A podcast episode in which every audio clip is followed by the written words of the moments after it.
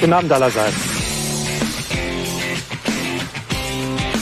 Herzlich willkommen im Wimpeltausch, dem Fußballpodcast mit Tradition. Nee, was ist das schön. Ein frohes neues Jahr euch allen. Und äh, euch allen da draußen, sowie euch allen hier bei mir am Bildschirm, denn das sind so einige, wenn ich mir das so anschaue. Wir sind mal wieder zu viert. Ich fange mal ähm, da an, wo ich immer anfange, nämlich, dass ich nicht weiß, wen ich als letztes zuerst begrüßt habe. Ich sage mal Hallo, Adler. Das weiß keiner von uns, wer es beim letzten Mal war, deswegen richtig. Außerdem ist ja ein neues Jahr, das heißt, du kannst ja entscheiden, wo du anfängst. Frohes Neues. Dann fange ich beim A wie Adler an. Genau so. Äh, und sage ein wunderschönes neues Jahr auch dir, Nico. Ja, wunderschön frohes Neues. Und ähm, die vierte Person, die hier sitzt, ist äh, der liebe Stefan vom 1 zu 1 Fu- Fußball-Podcast. Ähm, bevor ich hier äh, herumschweife, gebe ich direkt das Wort an dich und du kannst dir einmal kurz vorstellen, wer du bist und was dein Podcast beinhaltet. Ja, sehr gerne. Dann schließe ich mich natürlich auch erstmal noch den Neujahrswünschen an und wünsche allen Zuhörenden ein frohes neues Jahr. Und äh, ja, freue mich sehr, hier bei euch im Podcast zu Gast zu sein äh, und habe mich sehr über die Einladung oder die Zusammenkunft gefreut, eine Crossover-Folge zu machen und unsere beiden Formate hier mal äh, ein bisschen zusammenzufügen. Äh, mein Podcast ist der 1 zu 1 Fußball-Podcast. Ähm, das ist ein Fußball-Podcast auch mit ganz viel Fußballnostalgie und Fußballhistorie. Ähm, ich habe in jeder Folge einen Gast eingeladen und ein Hauptbestandteil äh, jeder Folge ist, äh, dass der Gast einen vergangenen Bundesligaspieltag tippt. Also ich suche mir random irgendeinen Spieltag der Bundesliga-Historie aus. Und der Gast tippt diesen. Man kann dann halt auch so ein bisschen plaudern über die Zeit, über die Spieler, über die Saison, äh, um die es da geht. Ähm, es wird mit einem kleinen Einsatz gespielt. Äh, das gehört ja beim Tippen so dazu. 5 Euro, das ist dann eine kleine Spende für einen guten Zweck. Das Geld wird gesammelt und kommt am Ende der Staffel einem guten Zweck zugute. Und äh, ja, meine Gäste Kannst sind du- sehr, sind sehr bunt, ja. Kannst du da schon verraten, wo es hingeht? Ähm, was die Geldsumme betrifft, Nicht, nicht von der Summe, sondern was der Verwendungszweck, beziehungsweise nee, was der, der Empfänger sein wird. Ja, ähm, ich kann vielleicht aus der ersten Staffel berichten. Ähm, äh, ich würde kurz noch erzählen, ähm, es ist ein bunter Haufen, äh, der da zu Gast ist. Also das sind ehemalige Bundesliga-Profis oder Bundesliga-Trainer, äh, andere Podcaster, aber halt auch äh, Mitspieler aus der eigenen Fußballmannschaft äh, und Weggefährten aus, aus meinem Leben. Also sehr bunt gemischt. Und äh, in der ersten Staffel sind tatsächlich 200 Euro zusammengekommen und äh, gewonnen hat die Staffel Fabian Boll, der früher bei St. Pauli gespielt hat äh, und auch als Kommissar tätig ist. Äh, da gibt es natürlich auch noch ein bisschen andere Themen in dem, in dem Podcast, in der Folge. Und äh, das ging äh, an die Einrichtung Friends Cup. Äh, das äh, ist so ein Verein in Hamburg, der sich ähm, für verschiedene soziale Projekte einsetzt. Da gibt es zum Beispiel äh, ein Weihnachtsessen für Obdachlose. Da werden Jugend ähm, ähm, unterstützt mit, mit verschiedenen Aktionen. Also das klang ähm, nach einer sehr, sehr guten Sache. Finde ich auch. Ja. Klingt nach einer sehr schönen Sache und ich finde die Idee auch sehr spannend. Um welchen Zeitraum geht es bei dir, wenn du über vergangene Saisons sprichst? Also bislang war die weit äh, am ähm, die, die älteste Saison 94, 95, wenn ich mich da recht entsinne. Es wurde jetzt aber auch Nur schon Für den Adler mal ganz kurz, weil der hat immer Angst, dass es zu alt wird. Ja. Wurde jetzt aber auch schon mal ähm, etwas häufiger angeklopft und gewünscht, dass auch mal eine 80er-Saison äh, dabei sein soll. Das habe ich jetzt selber ähm, noch nicht gemacht. Da äh, hätte ich aber auch sehr viel Lust zu. Ähm, ich habe auch so mal so ein bisschen geguckt, also so ein paar Leute kennt man dann schon, schon auch, aber das war so ein bisschen vor meiner Fußball-Fanzeit. Es gab auch mal eine Spezialfolge mit einem Serie A-Spieltag. Ähm, das war auch ganz, äh, ganz witzig und ja, habe so die eine oder andere Idee, dass das dann auch nochmal ähm, dann, äh, dann zu erweitern. Und äh, ja, äh, neben dem Tippspiel gibt es natürlich auch noch äh, ganz viel andere Themen. So gerade die äh, bei den ehemaligen Fußballprofis mache ich vorher so einen kleinen Karriererücksch so eine kleine Karriererückschau. Ähm, das sind dann so die Vorgespräche, die gehen dann auch schon mal 30 bis 45 Minuten. Also ähm, die Podcast-Folgen sind schon, schon recht ausgedehnt. Ne? Also bist du von, von 60 bis, bis äh, 90, 100 Minuten. Äh, es ist schon ein bisschen länger. Also da kriegt man schon, kriegt man schon was geboten, muss aber ein bisschen Zeit mitbringen. Aber lohnt sich, würde ich Ja, jetzt sagen. apropos Zeit, wir sind ja immer zeitlos bei uns, aber wir kommen am 10. Januar raus mit dieser Folge. Und äh, wir sind ja auch so ein bisschen quizig unterwegs immer. Am Ende gibt es immer äh, so ein kleines Quiz. Ähm, manchmal ein Startbench Cell, manchmal ein bisschen was anderes. Und dieses Mal wird es das nicht geben, liebe Hörerinnen und Hörer. Denn dieses Mal müssen wir euch, wenn ihr uns direkt am 10. Januar hören solltet, müssen wir euch auf den 17. Januar vertrösten und müssen euch bitten, dann auf eurem Podcatcher eures Vertrauens einmal eins zu eins einzugeben. Denn dort werden wir dann zu Gast sein, der Nico, der Philipp und ich, und werden gemeinsam mit dem Stefan gleich im Anschluss an diese Sendung, allerdings dann erst eine Woche später auf der Plattform, ein bisschen quizzen. Habe ich alles richtig zusammengefasst oder habe ich was zu, äh, vergessen, Nico? Nee, tipptopp. Also, was soll ich sagen? Besser geht's nicht. Stefan hat sich gut eingeführt. Dann würde ich sagen, starten wir mit unserem Extemporales. Ohne S. Fußball Extemporale. Auch darüber weiß der Stefan schon Bescheid, dass es eine Extemporale gibt. Falls wir hier ähm, Fremdhörer bzw. Neuhörer aus ähm, Stefans Fanschaft haben, Fußball Extemporale bedeutet, dass wir ein aktuelles Thema besprechen, über das wir uns spontan unterhalten, denn es gibt keine Vorbereitung, außer ähm, auf Seiten desjenigen, der sich das Extemporale ausgedacht hat in dieser Sendung. Das ist zu 90 Prozent meine Wenigkeit. So ist es auch dieses Mal. Ähm, aber meistens ist es so, dass die beiden mich da doch recht gut blicken. Und heute sind es dann drei und ein aktuelles Thema ähm, ist dieses Mal relativ offensichtlich und sehr, sehr traurig, denn ich möchte mit euch über Franz Beckenbauer sprechen. Und ähm, traurig, weil Franz Beckenbauer im Alter von 78 Jahren als äh, eine der größten deutschen Fußballpersönlichkeiten ähm, am 8, 7. Januar verstorben ist. Ähm, wie die Familie sagt, friedlich eingeschlafen. Und was die Familie noch sagt, ist, lasst uns in Frieden trauern. Das wollen wir auch tun und werden äh, die Familie da nicht irgendwie mit irgendwelchen Spekulationen behelligen oder sonst was. Aber wir möchten ein bisschen darüber sprechen. Ähm, was Franz Beckenbauer für den oder anderen von uns bedeutet hat. Ähm, meine Wenigkeit, ich bin Baujahr 79, mein erster richtiger Kontakt war, ja, ist jetzt schwierig zu sagen, ob es 88 oder 86 war. Weltmeisterschaft ähm, mit der Hand Gottes in Mexiko oder aber die Heim-EM gegen Holland. Ähm, beziehungsweise nicht gegen Holland, sondern äh, Holland, wo die, die Holland gewonnen hat. Ähm, und bei euch ist es wahrscheinlich die WM 90, oder? Ich- Boah, schwer, Also schwer. ich war da zwei. Äh, also, Also meine erste WM war wirklich die 94. Äh, die 90er kenne ich eigentlich nur durch historische Aufnahmen, die man so kennt, wo der Kaiser halt ähm, nach dem Sieg in Ruhe über, über den Platz halt schlendert und den Moment Das berühmte genießt. Bild in Rom. Das ist, Stefan, was, äh, was für ein Baujahr bist du? 84. Ah, okay, dann bin ich wahrscheinlich, wobei 90 kannst du ja dann schon, oder? Ja, ich muss, äh, ich muss sagen, dass ich mich als Kind erst gar nicht für Fußball interessiert habe. Also das ging bis zu meinem zehnten Lebensjahr wirklich völlig an mir vorbei, äh, bis mir dann in der vierten Klasse ein Klassenkamerad so ein paar Fußballkarten für die WM 94 aufgeschwatzt hat. Der wollte sich da, glaube ich, irgendwie drei Mark verdienen und äh, ich habe die dann irgendwie mir aufschwatzen lassen und mir dann so gedacht, okay, dann solltest du dich jetzt vielleicht auch mal so ein bisschen für Fußball interessieren und irgendwie darüber über diese Fußballkarten äh, hat sich dann das Fußballfieber auf mich äh, ausgebreitet. Aber die WM 1990 habe ich gar nicht verfolgt. Also Das heißt, bei, all, bei, bei allen euch, bei, bei euch allen dreien geht es bei Franz Beckenbauer in der aktiven Erinnerung nur um die Trainertätigkeiten bei Bayern, beziehungsweise um die Funktionärstätigkeiten? ja, Nationalmannschaft also bei habt ihr. Mhm. keine Berührung. gar nichts. Das Ich ist also- total schade, weil das ist tatsächlich das, was mich am meisten geprägt hat im, im Blick auf Franz Beckenbauer.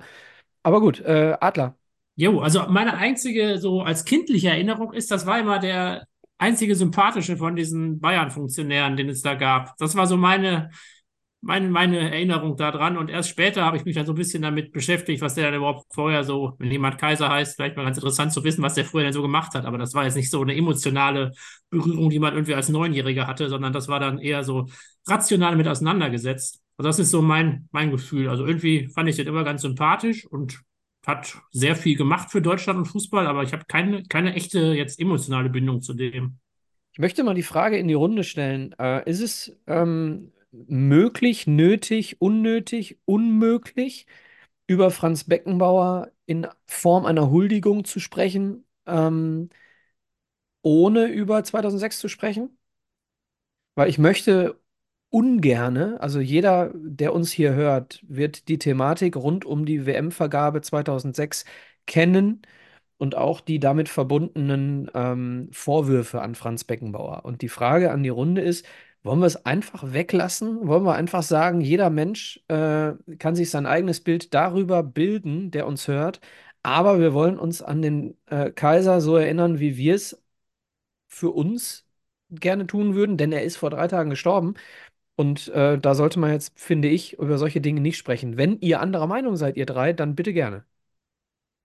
Nee, ich würde Äh, es Also ich unter finde, Tisch gern. ja, ja es, fang- es fangen natürlich alle an. Äh, ja, alles gut. Ich würde es unter Tisch gern. Also ich äh, Mhm. finde, das ist der ganzen Karriere, die man so Franz Beckenbauer, also wenn man wirklich ne, das ganze Revue passieren lässt, dann äh, sollte man sowas einfach mal nicht, nicht erwähnen und einfach den Rest genießen, diese Karriere Stefan? einfach. Ich habe mir jetzt äh, tatsächlich eben noch ähm, am, am Nachmittag die Dokumentation angeguckt, die jetzt auf der ARD zeitgleich erschienen ist und noch eine andere direkt hinterher. Ich finde das tatsächlich auch eine sehr faszinierende Figur und ähm, ich finde es aber auch spannend, jeden, jeden Menschen auch mit, mit den Facetten wahrzunehmen und äh, auch wirklich zu sagen, okay, ähm, da gibt es eine, eine Person, die ähm, vieles richtig gemacht hat, aber auch Fehler gemacht hat. Ich finde, das gehört schon dazu und das darf man sagen, ähm, ohne dass, dass das jetzt ähm, einen Abbruch tut, dass äh, Franz Beckenbauer ein großes Vorbild war, ein großer Sympathieträger war, ähm, der aber auch ähm, sicherlich in, in, in seiner Art, ähm, die es erlaubt hat, dass, dass viele ihm auch Sachen verziehen haben ähm, dass man da aber auch sehen kann, okay, äh, vielleicht hat er da auch Fehler gemacht und ich finde schon, dass man das, dass man das dazu nehmen, nehmen kann. Äh, das tut aber meiner, meiner, meines Erachtens jetzt keinen Abbruch, äh, wie ich eben sagte, dass es, ähm, dass es eine ähm, tolle Persönlichkeit war Ja. und ist und immer bleiben Mhm. wird. Ja, ich finde es immer, find's immer schwierig, wenn man, wenn man äh, über so eine Person spricht und äh, du immer das Gefühl hast, derjenige, der jetzt gerade seinen Kopfhörer im Ohr stecken hat, der denkt sich, ey Leute, habt ihr vergessen, was der, dass der da irgendwie Dinge gemacht hat, irgendwie Geldwäsche, bla bla bla. Ähm, deswegen will ich die Frage zumindest mal in den Raum stellen. Philipp. Boah, ich habe da ja eine, eine etwas äh, pointierte Meinung. Äh, Der hat halt alles gemacht, um in einem kranken, bestechlichen System dafür zu sorgen, dass Deutschland die WM kriegt. Und äh, das haben wahrscheinlich alle anderen Länder genauso gemacht.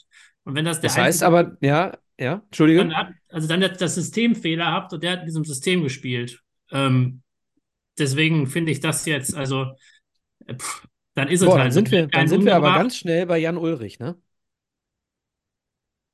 Weil, äh, ganz ehrlich, Jan Ulrich hat auch nicht, äh, hat sich auch keinen Vorteil verschafft gegenüber den anderen, weil eben alle gedopt haben. Ist es deswegen unverwerflich? Ist eine moralische Diskussion, aber Ja, für mich die sollten wir, und ich- genau darum geht es mir, die Ja. würde ich gerne heute lassen. Und Gut. ich würde ganz Ich gerne. finde, ich, ich, ich finde vielleicht, um da vielleicht nochmal was Abschließendes zu, zu sagen, letztendlich kann man sich da ja auch nicht wirklich ein Urteil drüber bilden, weil ja so vieles im Unklaren ist. Ja. Man, kriegt, man kriegt ja gar nicht die Nase dran, was da jetzt alles läuft und, und nicht läuft und, und wie es tatsächlich äh, dann vonstatten geht. Was ja äh, messbar und beobachtbar ist, sind einfach seine Leistungen als Sportler und als Trainer. Und da gibt es ja auch die, äh, die Ergebnisse, die, die offensichtlich sind mit den, mit den Titeln und Erfolgen. Äh, das ist ja für uns auch, auch eher zu beurteilen als irgendwelche Klüngeleien und, und Machenschaften bei der FIFA. Da kann man sich ja eigentlich gar kein Urteil drüber bilden, weil man einfach auch keine Ahnung hat. Da wird ja einfach viel, viel Bullshit auch erzählt und man weiß ja eigentlich gar nichts darüber. Ja, und durch die Frage, die ich an euch gerichtet habe, haben wir jetzt schon viel zu lange über dieses Thema gesprochen. Nico? Ah, alles gut. Ich wollte nur am Ende noch sagen, ähm, die fünfte große Legende, die in den letzten fünf Jahren gegangen ist. Also äh, und zwar Jahr auf Jahr, ne? Jahr auf Jahr, genau. Maradona 20, 21 Gerd Müller, 22 Pelé, letztes Jahr Bobby Charlton oder Sir Bobby Charlton und jetzt Franz Beckenbauer. Und Mir, Zagallo, grau, ne? mir graut so ein bisschen, ah ja, Zagallo ist jetzt auch, stimmt. Mir graut so ein Mhm. bisschen vor 25. Wen haben wir denn noch? Wann ist Johann sehen. gestorben? Das ist schon sehr lange her. Das Übrigens, ist schon das länger habe her. ich zu Hause. Kleiner, kleiner. Spoiler.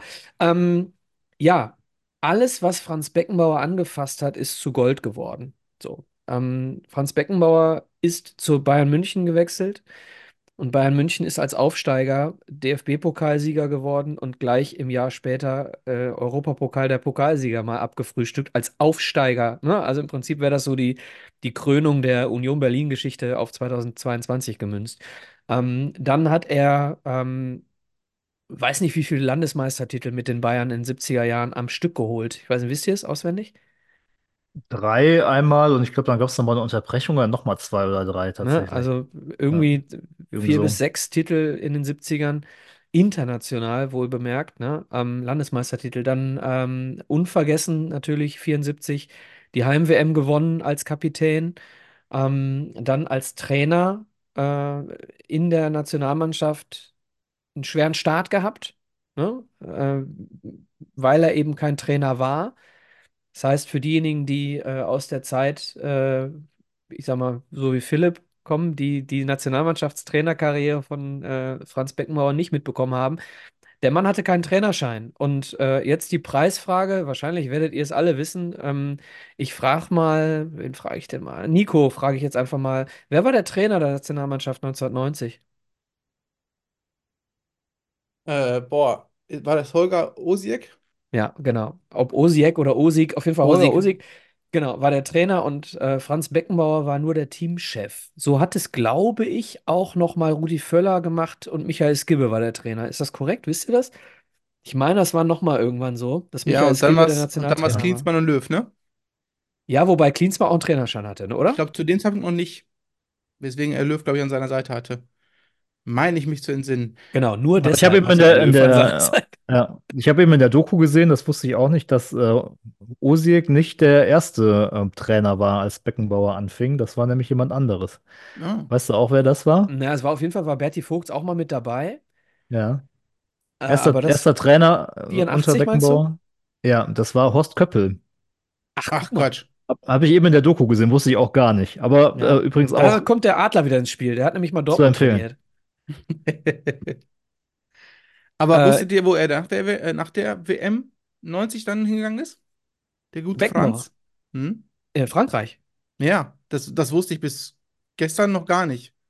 Also, dass er einen, einen, einen kurzen Aufenthalt in Marseille hatte, das war mir nicht bekannt. Hat Ja, der nicht stimmt, sogar das, Rudi äh, Völler? jetzt, wo du nee, das war sagst. noch später, ne? Hat er Rudi Völler trainiert? Nee. Nee, aber ich glaube, Jean-Pierre Papin. Jeppepeppe. Aber der war ja nicht Trainer da, ne? Der war, da, der war nicht Trainer da. Der Ja, der hat auf jeden Fall irgendeinen kurzen Aufenthalt gehabt. Ich habe noch irgendwas gelesen, das war äh, ein kurzes Vergnügen, ein kurzes überraschendes Abenteuer. Ach so, und als aktiver Spieler, genau, äh, wo du gerade sagst, kurzes Abenteuer. Er war auch mal für drei Jahre in New York. Hat er unter anderem äh, mit äh, Pelé zusammengespielt bei Cosmos. Das war so äh, die, die Zeit, ähm, in der viele äh, alternde Stars in den USA plötzlich aufgelaufen sind. Also wirklich unglaublich große Namen, die da zusammengespielt haben. Äh, damals übrigens, wenn wir schon von Schattenseiten sprechen, auch unter anderem, weil er eben mit der Steuer Probleme hatte, ist er dann in die USA gegangen, weil ihm hier die Leute alle auf den Sack gegangen sind, weil seine Regeln irgendwie äh, dann doch andere waren als die von allen. Ja, Franz Beckenbauer, äh, 78 Jahre alt geworden, 1945 bis 2024. Äh, eine ganz, ganz große Persönlichkeit und Hand hoch, liebe Leute, wer glaubt nicht die wichtigste Persönlichkeit im deutschen Fußball? Es hebt hier Anmerkung der Redaktion niemand die Hand. Ähm, es gibt Meinungen, ob der beste Fußballer der äh, deutschen Geschichte ein anderer ist, aber darüber wollen wir jetzt nicht diskutieren. Ähm, Dankeschön für dieses kurze Intermezzo und Ruhe in Frieden und macht da oben ein paar geile Dinge mit Johann Cruyff, Franz Beckenbauer. Das Thema des Monats. Nico, deine Idee? Du bist dran. Genau, meine Idee. Und zwar ähm, geht es darum, dass wir diese Folge uns über ähm, hoffnungsvolle, enttäuschende Karrieren äh, kümmern. Und zwar geht es um Talente, die ähm, ja auf der Bildschirmfläche erschienen sind, und alle sich Hoffnung gemacht haben und am Ende die meisten oder fast alle enttäuscht waren. Und ähm, jeder bringt seine Top 3, beziehungsweise Top ist relativ, oder jeder bringt einfach mal drei Spieler mit rein hier in die Runde. Ähm, wir haben ein bisschen anhand von Nationalitäten geschaut, dass wir keine Doppelung haben. Wir können es aber nicht vermeiden, weil wir uns nicht gegenseitig schon die Spieler nennen wollen. Ähm, ja, ist die Frage, wer anfangen möchte. Ähm, ich gucke in die Runde. Möchte jemand den geben? Ich will erst, den Gast. erster, aller, erster alles bin's nicht. Okay, alles klar. Ich fange einfach mal an. Ich äh, äh, bringe mal einen Spieler in die Runde. Ich habe, ähm, kann ich vorab schon mal sagen, keinen deutschen Spieler hier in die Runde gebracht. Ähm, und zwar geht es um einen Transfer, der 2007, 2008 stattgefunden hat äh, bei Real Madrid. Es geht ähm, also um ein, um ein Gefühl zu entwickeln, wer damals so zu Real gewechselt ist. Es gab zu der Transferphase drei Transfers aus den Niederlanden, beziehungsweise drei niederländische Spieler, die zu Real gewechselt sind. Äh, zum einen Arjen Robben für 35 Millionen von Chelsea, Wesley Snyder für 27 Millionen von Ajax Amsterdam. Und jetzt wäre die Frage an euch: Wisst ihr, wer der dritte war? Ich würde vermuten, Trente, hieß der so? Genau, genau. Aber ich kann jetzt Royston, nicht, ja, den Vornamen habe ich jetzt nicht drauf, aber Trente hieß der, glaube ich, ne? Alles Ja. gut. Royston D- Drenthe damals von Feyenoord und zwar 14 Millionen haben die damals ausgegeben für einen 19-Jährigen, der von Feyenoord kam, der nur in der Eredivisie ein bisschen gespielt hat, aber als Riesentalent. Äh, und zwar auf der, ähm, bei der U21 M 2006 geglänzt hat, wo er Spieler des Turniers geworden ist und äh, Real relativ schnell entschieden hat, den holen wir uns, den krallen wir uns. Ähm, als Vergleich, um so ein Gefühl zu kriegen für die Summe, die damals bezahlt wurde, Reusden Rente 14 Millionen. Der teuerste Transfer in diesem Sommer war Fernando Torres für 38 Millionen von Atletico Madrid zu Liverpool. Da wird man heute jetzt drüber lachen, wenn man so die Summe sieht.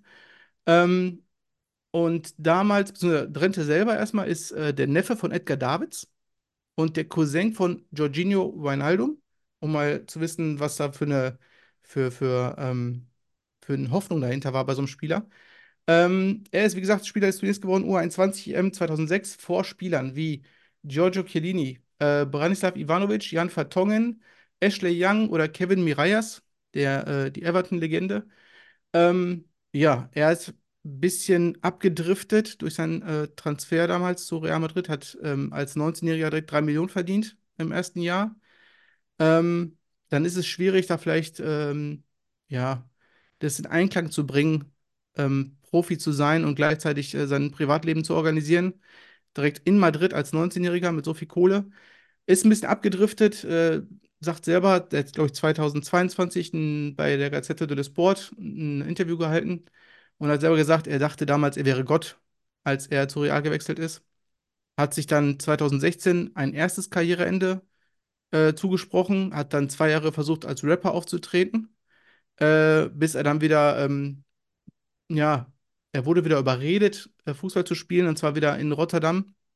Erstmal äh, in kleinen Ligen und hat jetzt im ähm, November seine Karriere endgültig beendet bei den Kosaken Boys in den Niederlanden. Das war mein erster Spieler. So. Den habe ich Hm? auch. Nein, habe ich nicht. Boah, du bist Philipp wieder gut vorbereitet. Nico. Ja, ich wollte Nico nur für die Vorbereitung loben und äh, ankündigen, dass, wenn ich meinen ersten Spieler nenne, ich äh, nicht so gut vorbereitet sein werde. Ach, Aber dafür kennt ihr den alle sicher. Den habe ich bestimmt schon ein paar Mal genannt bei manchen anderen Flop-Sachen. Und wir hatten den schon hier im Vorgespräch. Das ist nämlich Julian Draxler. Nico, du kennst den ja auch schon. Leider. Liebe Grüße Äh, an Malte. Äh, souverän und stark bei Schalke gestartet. Ich glaube, der jüngste Bundesligaspieler, den Schalke je eingesetzt hat. Dann äh, für viel Geld und noch relativ jung nach Wolfsburg. Und von da ging es weiter nach Paris. Und dann wurde es irgendwie schwierig. Von Paris der Ersatzbank, ich glaube, nach Benfica. Und jetzt ist er irgendwo in Arabien gelandet. Vielleicht noch irgendwo eine Leihstation zwischendurch, die ich gar nicht mehr auf dem Schirm habe. Aber eigentlich ging es für ihn ab 19 bergab nach Wolfsburg, sich nicht so richtig, mehr oder weniger durchgesetzt, nach Paris und da dann wie ein halbes starke Jahr und dann Ersatzbank und nicht nie wirklich das gezeigt. In der Nationalmannschaft war der, glaube ich, ganz selten ein echter Faktor.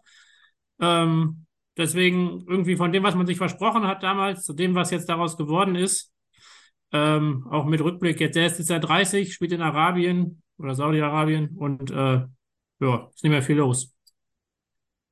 Ja, vor allem äh, von Traditionsvereinen wie Schalke äh, so einen Karriereweg einzuschlagen, ist schon echt bitter. Ne? Also zu Wolfsburg wechseln und dann noch zu Paris. Ah, gebe, gebe Ja, es gab da irgendwie die, die, die Geschichte, da gab es doch äh, so LKWs und äh, Plakate in Schalke, äh, lebenslang blau-weiß und, und was weiß ich. Äh, die sind dann da rumgefahren und zwei Monate später ging er dann nach Wolfsburg.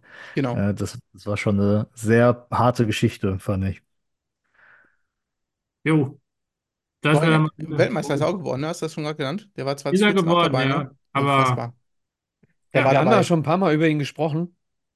Ja, Julian Draxler, ein unglaublich großartiges Talent. Ne? Ich habe den gesehen im Pokalfinale 2011, äh, Schalke gegen den MSV. Ähm, was das für ein Talent war und dementsprechend ist er herzlich willkommen in der heutigen Kategorie. Also Aber man muss Volltreffer. sagen, man muss sagen, eine der besten Vorlagen der Fußballgeschichte, als er das Tor von Raoul damals vorbereitet hat, als Will ich überhaupt nicht 17-Jähriger. drüber sprechen. Entschuldige. Aber es war, ja, nee, das, doch, das war ja nicht gegen MSV. Ja, ja. Ne? Okay, ähm, möchten, möchten wir unseren Gast als letztes, äh, ja, ne, den letzten Take kriegt der Stefan. Dann fange ich mal an ähm, mit jemandem, den wir wahrscheinlich, äh, den, den, habe ich, den habe ich wahrscheinlich exklusiv, würde ich mal so sagen. Es ist ein Deutscher. Ähm, und es ist niemand, der aufgrund eines verschwendeten Talentes, Einstellung, Geldgier, falsche Entscheidungen, transfertechnisch nichts Großartiges geworden ist, sondern aufgrund einer Verletzung. Und äh, jetzt gucke ich die ganze Zeit auf den Bildschirm und frage mich, wann kommt Nico endlich drauf, wen ich hier habe? Du bist stumm geschaltet? Ich, ich, äh, ich sagte gerade, bei den Deutschen bin ich mir nicht ganz sicher. Äh, bei den anderen beiden bin ich mir relativ sicher. Deswegen, ähm, ich tue mich da ein bisschen schwer. Ähm, 2005, 2006 Dortmunder Jugend. 2007 U19. 2008 Dortmund 2. 2009 Dortmund 1. 2010 MSV Duisburg. Ah, Julian Koch. Julian Koch. 2000, jetzt ist er übrigens äh, Co-Trainer der äh, zweiten Mannschaft äh, von Borussia Dortmund und ähm, hat sich 2011 bei einem Spiel gegen Rot-Weiß Oberhausen in der zweiten Bundesliga am Knie verletzt. Da war er äh, gerade ein Leihspieler beim MSV und zwar ähm, ist er Rechtsverteidiger gewesen und äh, hätte durchaus in Dortmund die Möglichkeit gehabt, in der ersten Mannschaft ähm, wirklich für Furo- Furore äh, zu, äh, zu sorgen, ist dann aber verliehen worden. Ich weiß nicht, wer war 2011? War das schon äh, der feine Herr Piszczek. Piszczek? Ja, okay. Ähm, ist dann verliehen worden zum MSV und hatte dann am, äh, ich glaube, Februar war es, 2011, ähm, dieses Spiel gegen Oberhausen und hat sich am Knie verletzt und äh, sagte, naja, irgendwie ist es gar nicht, gar nicht so wirklich dick geworden und Schmerzen auch nicht so wirklich. Man, man hat erst Kreuzbandriss vermutet. Und am nächsten Tag ähm, war äh, ein Kernspintermin und äh, er hat aber am Morgen schon so viele Schmerzen gehabt, und es ist, äh, dass er sofort hingefahren ist und es wurde ein sogenanntes Compartment-Syndrom diagnostiziert. Sagt das euch was? Klingt auf jeden Fall ungünstig. Ja, war auch nicht so toll, ne? Ja, es ist so, dass, nee, es äh, ist so, dass durch, äh, durch äh, erhöhten Druck, durch Schwellungen, die Durchblutung im Bein in dem Fall komplett gestört ist. Und wenn man es ein bisschen zu spät erkennt, muss man eben den Rest des Beines amputieren. So, und ähm, wäre Julian Koch nicht aufgrund der Schmerzen da zeitig im Krankenhaus gewesen, ein paar Stunden später hätten sie das Bein abnehmen müssen. Und äh, diese Verletzung ähm, hat dann das, dazu geführt, dass er 470 Tage, glaube ich, äh, nicht mehr Fußball spielen konnte. Und äh, das sind anderthalb Jahre in dem Alter. Ne? Und äh, er ist danach zwar nochmal wiedergekommen, aber nicht annähernd wieder auf dem Level, äh, auf dem man ihn erwartet hätte. ne? Er hat dann später noch bei Mainz gespielt, ähm, ist dann nach St. Pauli gegangen, nach Düsseldorf äh, und dann mal äh, nach Ungarn. Und inzwischen ist er, wie gesagt, äh, Co-Trainer bei Dortmund 2. Eine sehr, sehr verheißungsvolle Karriere, die dadurch eine unglückliche Knieverletzung äh, zerstört wurde. Aber ich will sagen, glücklicher Typ, denn er hat sein Bein nicht verloren und äh, kann in dem Bereich noch arbeiten heute als äh, Co-Trainer. Und ähm, ich habe ihn damals schon beim MSV als sehr intelligenten Typen wahrgenommen und ähm, freut es mich, dass er auf der Schiene dann jetzt erfolgreich sein kann. Ist immer noch sehr jung, ne? 33 müsste er jetzt sein um den Dreh. Ja, ich guck mal gerade. Genau. 11.11. ist ein Karnevalsjunge, 1990 geboren. Ähm, Frage, er war auch Kapitän beim MSV, war das in der ersten Amtszeit oder in der zweiten Amtszeit? Das eine gute Frage. Weil ähm, ich meine mich zu erinnern, dass er damals als Leihspieler, als 19-Jähriger in einer Zweitligamannschaft äh, nicht Rechtsverteidiger gespielt hat, sondern plötzlich hinterm Sturm teilweise gespielt hat und auch noch wegen seiner Leistung einfach mal mit der Kapitänsbinde belohnt wurde. Ja, er hat Was einfach teilweise, gezeigt hat, dass er einfach was Besonderes war damals. Ne? genau, er hat teilweise auch als Sechser gespielt. Den haben sie überall hingeschoben, weil er eben der beste Kaderspieler war. Also Wahnsinnstyp. Und äh, da reden wir von der zweiten Bundesliga. Da reden wir jetzt nicht von irgendwie dritte Liga heute, sondern da reden wir von der zweiten Bundesliga als 19-jähriger Leihspieler, bester Kaderspieler und äh, dann, wie gesagt, äh, im Alter von äh, 20, glaube ich, diese, äh, oder 21. Ja. Nee, er war sogar noch 20. Ja, diese Verletzung ähm, hat seine Karriere zerstört. Hat ähm, Thomas Doll ihn damals nach Ungarn geholt? Weißt du das noch? Das ich glaube, er ist zu nicht. Ferenc Varos gegangen. Ne? Ja, ja, genau, nach Thomas Doll Budapest gewesen und äh, dann hat er seine Karriere in, beim VfL Hörde in Dortmund beendet. Stefan, Sehr gut, ja, aber trotzdem ja auch nochmal Hut ab, dass er nach der Verletzung auch nochmal auf die Beine gekommen ist und äh, nochmal zweite Liga gespielt hat. Ne? Das ist ja auch nicht selbstverständlich. Okay, dann fange ich mal äh, an äh, mit einem Fußballer, geboren am 30. Dezember 1977 in Meisenheim. Das ist die Perle im Klantal, habe ich mir sagen lassen. Und ähm, der volle Name dieses Fußballspielers ist Marco Francisco Thomas Reich unter Marco Reich bekannt. Ich weiß nicht, ob wir, ob, ob die jüngeren Semester den noch kennen. Äh, der hat früher bei Kaiserslautern gespielt und ähm, das war wirklich mal der, der heiße Scheiß damals. Also um es mal so zu sagen, wie es ist. Äh, Kaiserslautern ist ja 1997, 98 sensationell als äh, Aufsteiger Meister geworden. Dann hat Marco Reich 31 Spiele gemacht und war ähm, damals äh, ein, ein junger deutscher Spieler und zu der Zeit war ja alles, was irgendwie äh, junge deutsche Spieler waren und halbwegs den Ball stoppen konnten, schon äh, kommende Nationalspieler. Äh, und dann tatsächlich auch Stammspieler gewesen beim ersten FC Kaiserslautern. Und ähm, ich kann mich noch sehr gut dran erinnern, auch an die Zeit, weil ähm, zeitgleich im Kader war damals auch ein weiterer junger, aufstrebender deutscher Spieler, das war Michael Ballack. Und ähm, Trotzdem war so zu der Zeit auch so die, die mediale Berichterstattung eher so Marco Reich, ne? Das ist der, der kommende Star. Ja, und Ballack hat irgendwie auch so seine zehn Spiele gemacht in der Saison. Ähm, aber so die, die, die größeren Hoffnungen lagen bei ihm. Äh, es, es war Mittelfeldspieler, äh, Flügelstürmer. Ähm, und ja, ähm, hat dann auch bei diesem äh, unsäglichen Ausflug in die USA ein Länderspiel gemacht, tatsächlich gegen Kolumbien. Das war so um die Jahrtausendwende. Äh, Erich Rebeck, das müsste auch hier dieser ähm, Confederations Cup gewesen sein, äh, als amtierender Europameister, wo auch so ein paar andere ähm, kuriose Spieler zum Einsatz gekommen sind. Und ähm, ja, er hat ähm, in seiner Karriere immer mit spielerischen, gesundheitlichen und zwischenmenschlichen Problemen zu kämpfen gehabt. So ist es zu lesen bei Wikipedia.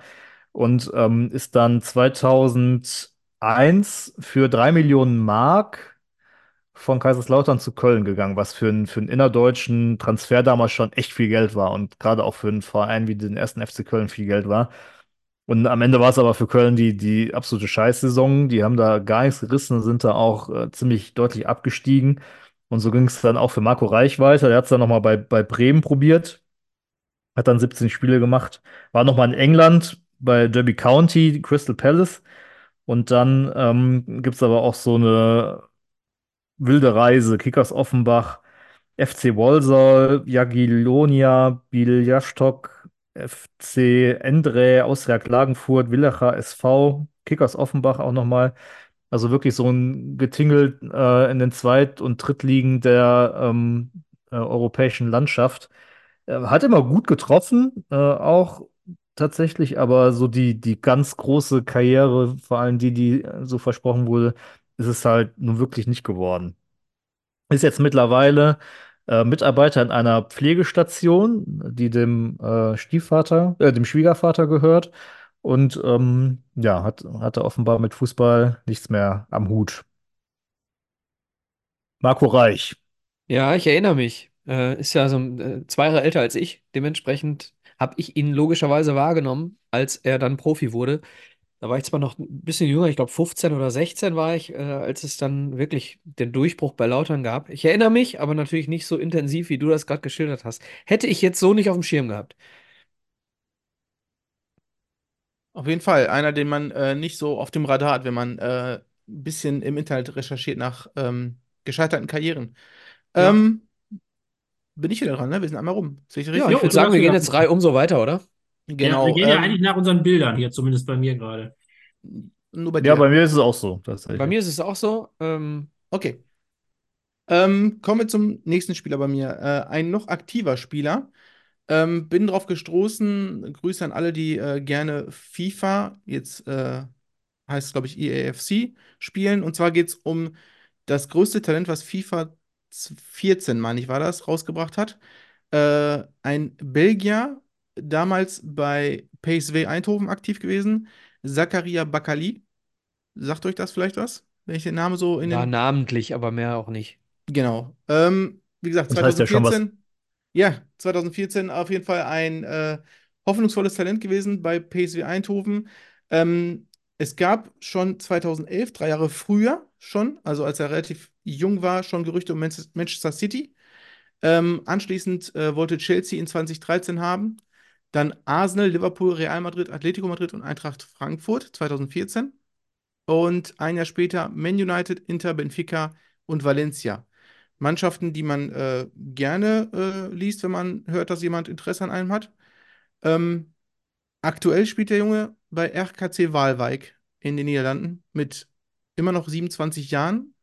Keiner weiß, was schiefgelaufen ist, außer er selber. Äh, Wurde noch nie wirklich thematisiert. Ähm, PSW wollte ihn nicht verkaufen, hat ihn dann aber anscheinend aus ähm, ja, Verhaltensgründen irgendwann in die zweite gesteckt und dann hat er seinen, seinen Vertrag ausgesessen und ist dann ablösefrei zum unlukrativsten Interessenten gegangen und das war damals der FC Valencia. Die haben immer noch was in ihm gesehen, haben ihm einen guten Vertrag gegeben. Äh, ist aber nie was geworden. Der maximale Marktwert ist bei 200 Millionen gewesen und äh, dümpelt jetzt sozusagen, ist mal kurz wieder ein bisschen gewesen in seiner Heimat in Belgien bei RSC Anderlecht. Da hat ihn Vincent Kompanie nochmal eine Chance gegeben. Ähm, auch die hat er nicht genutzt und äh, ist jetzt aktuell in den Niederlanden in der Eredivisie unterwegs. Schön, dass wir darüber gesprochen haben. Schaut euch wirklich mal YouTube-Videos von dem Jungen an, als er noch ein bisschen jünger war. Ich würde sagen, vom Stil her, äh, Jeremy Doku, wenn ihr Jeremy Doku gerade kennt von Manchester City. Ähm, ja, 1 zu 1 Kopie. Körperschwerpunkt, Dribblings, äh, Außenstürmer, äh, torgefährlich, Vorlagengeber. Hat alles, was man braucht. Ich glaube, war einfach nur falsche Zeit und vielleicht nicht der reinste Kopf oder vielleicht auch einfach ein Berater, der ja auch manchmal viel Einfluss einnimmt bei so einem jungen Spieler. Gut, Nico, Okay. vielen Dank. Dann Was ich witzig weiter. finde, ist, wir haben jetzt schon fünf Spieler und wir haben noch keine Doppelung. Vielleicht jetzt. Na, gucken wir mal. Genau. So, meinen ersten Spieler habe ich ja nämlich immer erstmal den, den ich emotional als erstes mit dem Thema verbinde. Das haben wir jetzt abgehakt mit Julian Draxler. Und dann zweiter Punkt ist wie immer, Erwartungshaltung kann ich doch auch irgendwie mit Geld, genau, Nico, mit Geld messen. Also habe ich geguckt, wer ist denn für viel Geld gewechselt und hat dann überhaupt nichts gebracht. Ja, war wieder, war wieder Draxler. Naja, dann habe ich gedacht, ich fängst du ganz oben an. Hätte ich fast Neymar genommen, hätte ich auch vertreten können. Aber dann dachte ich, BVB muss ich unterbringen, Platz 4. Äh, Dembele für 135 Millionen ist immer noch der vierteuerste Transfer, obwohl es schon ein paar Jahre her ist. Ähm, bis 2017, 2018 ähm, gewechselt. Ähm, ja, von Dortmund nach einer Saison nach äh, Barcelona und ja, da lief es erstmal nicht so gut. Scheinbar muss man sich als Profifußballer auch so verhalten wie ein Profifußballer und kann nicht nur essen und zocken. Das kam ihm nicht zugute ähm, und hat dann da irgendwie mal gut gespielt, mal nicht, äh, mal gar nicht gespielt. Und dann hat es ihn jetzt weiter verschlagen ins äh, ja, wunderschöne Paris und kann jetzt da spielen und auch da spielt er mal gut, mal nicht so gut. Hat es jetzt so gerade geschafft, in der Champions League nicht rauszufliegen am sechsten Spieltag. Also irgendwie dafür, dass er der vierteuerste Spieler ist, der je gewechselt ist, ähm, finde ich, ist das keine Karriere, die jetzt wahnsinnig toll verlaufen ist. Der ist noch recht jung, aber wenn man sich bisher anschaut, was der gemacht hat und äh, welche Anlagen der eigentlich hat mit Geschwindigkeit und Technik, glaube ich, hätte man da mehr rausmachen können. Zumindest bisher. Ja, ist schon sehr frech, mit dem Talent so, äh, ja, so faul zu sein. Das, das ist es, glaube ich. Und durch die Faulheit ist er dann auch immer wieder verletzt. Ne? Weil er dann eben irgendwie seinen Körper nicht gebändigt kriegt, weil er so explosiv ist und ähm, dass sein Körper eben eigentlich eine Trainingsvorbereitung braucht, um daran nicht zugrunde zu gehen. Ähnlich übrigens wie äh, Ayerobe, so wird er, glaube ich, richtig ausgesprochen, zu seiner Zeit, bevor er zu Bayern München kam. Äh, er hat erst äh, durch seine ähm, ja, Yoga, Pilates, whatever, der in München dann so exzessiv gemacht hat, äh, seinem Körper eben genau das zurückgegeben, was der, was der Körper ihm auf dem Platz äh, da eben gegeben hat. Wenn er disziplinierter wäre, wäre er sogar besser als Mbappé, würde ich sagen. Ja, glaube ich auch, würde ich Ja. auch sagen. Weil er definitiv das bessere Dribbling hat und das kontrolliertere Dribbling als Mbappé. Naja, Besser am Ball, ja, das ja, stimmt. auf jeden Fall. Stefan? Nee, du, Äh, Micha. ich, Nee, nein, zu, zu Dembélé. Ach so. ach so, ja, aber wenn ich jetzt hier so auf meine Listen gucke, ich bin halt auch eher so in den 90ern hängen geblieben und kann äh, da mehr zu den Spielern sagen. Ähm, ja, aber ähm, ja, also ist, äh, ist eine These. Ähm, wenn ich jetzt so die, die aktuellen Spiele gucke, finde ich jetzt nicht weit hergeholt. Kann ich mir schon, kann ich mir schon, kann ich schon unterschreiben. Also auf hohem Niveau, ne? Also wer in seinem Ja. Alter dann jetzt bei PSG spielt und wahrscheinlich irgendwie, keine Ahnung, 20 Millionen im Jahr verdient, äh, ist jetzt aus seiner Sicht wahrscheinlich kein, äh, kein, was, was, was wollt ihr denn? Was wollt ihr von mir? Ne? Aber dass er ganz woanders sein könnte, das schnallt so jemand wahrscheinlich äh, selber auch nicht. Ähm, haben die dem nicht, war das nicht Dembélé, dem sogar jemand, warte mal, hatte der nicht einen bezahlten FIFA-Kompagnon, als der bei Dortmund war?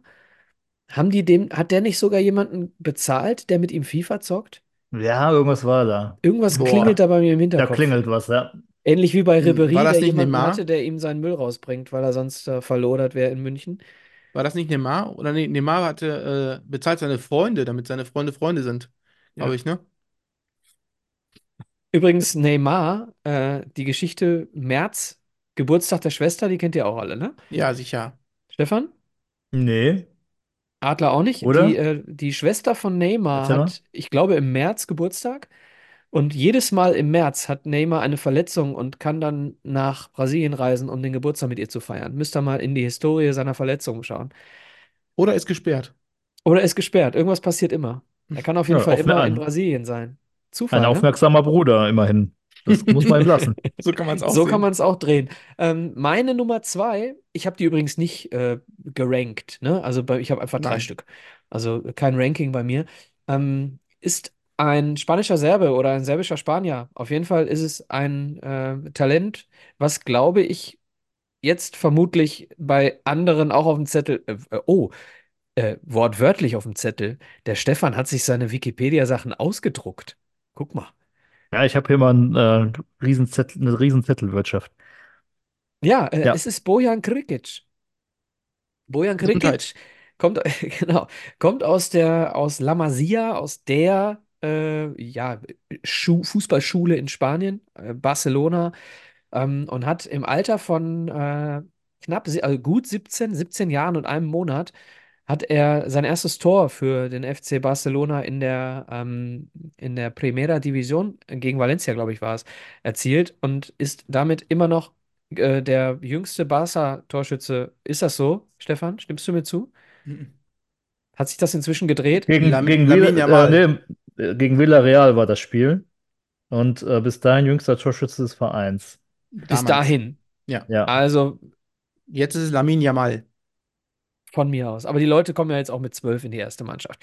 Ähm, also, Bojan Krikic, äh, ein unglaubliches Talent, dem eine sehr, sehr große Zukunft vorausgesagt wurde und der schon als der Nachfolger von Messi galt, wobei äh, 2007 Nachfolger von Messi jetzt auch irgendwie irre ist. Äh, auf jeden Fall kam man nie an Messi heran und kam auch nie an, an äh, den anderen Spielern vorbei. Und irgendwann kam der Moment, ähm, da hat dann Pep Guardiola dafür gesorgt, dass seine Zeit bei Barcelona vorbei ist und er hat ihn dann ähm, hat ihm dann Alexis Sanchez vorgezogen. Und dementsprechend äh, hat dann äh, Krikic seine, ja, ich sag mal, sein Siegeszug ist falsch, also sein Zug um die Häuser im Sinne von durch, quer durch Europa, nie mit dem äh, durchschlagenden Erfolg, den man von ihm hätte erwarten können nach dem ersten Spiel, beziehungsweise nach dem ersten Tor, äh, angetreten. Und ähm, weil ich jetzt gerade schon auf dem Zettel gesehen habe, Stefan, du hast ihn auch, möchtest du hier fortfahren?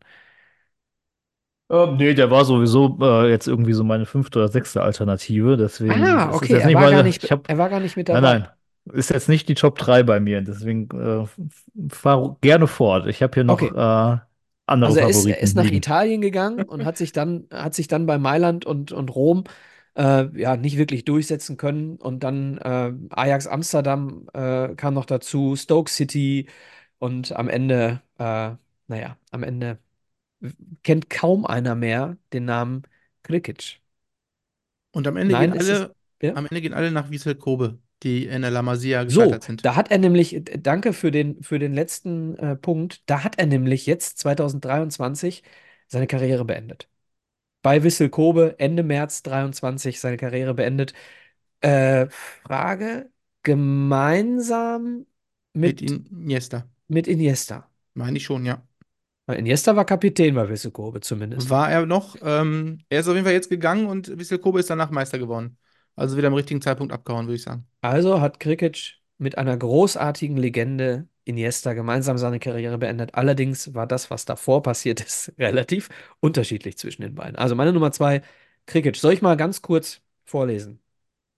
Barcelona, AS Rom, AC Mailand, FC Barcelona, Ajax Amsterdam, FC Barcelona, Ajax äh, äh, Stoke City, Mainz 05. Vielleicht kennt ihr ihn daher. Krikic war 16, 17 bei Mainz 05 unter Vertrag. Dann Stoke City, Alavés. Äh, dann ging es nach Kanada, nach Montreal. Und dann vereinslos nach Vissel Kobe. Also, äh, eine großartige Karriere. Äh, höchste Transfersumme war die erste von Barca nach Rom. 15 Millionen Euro. Und dann ging es, ja, im Prinzip in, äh, ja, oh, nee, warte mal. Mainz Hat noch ordentlich bezahlt für den, ne?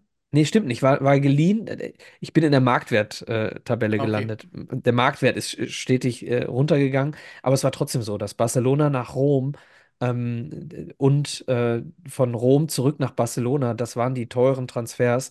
Ansonsten immer nur verliehen oder dann nach Stoke City für 1,8 Millionen. Also ähm, für so ein Talent. Wir haben gerade über 100, 135 Millionen gesprochen bei Dembélé, auch wenn es eine andere Zeit ist. Aber ja, so ist das. Ja, Charakter? und, und, Fragezeichen? und ja.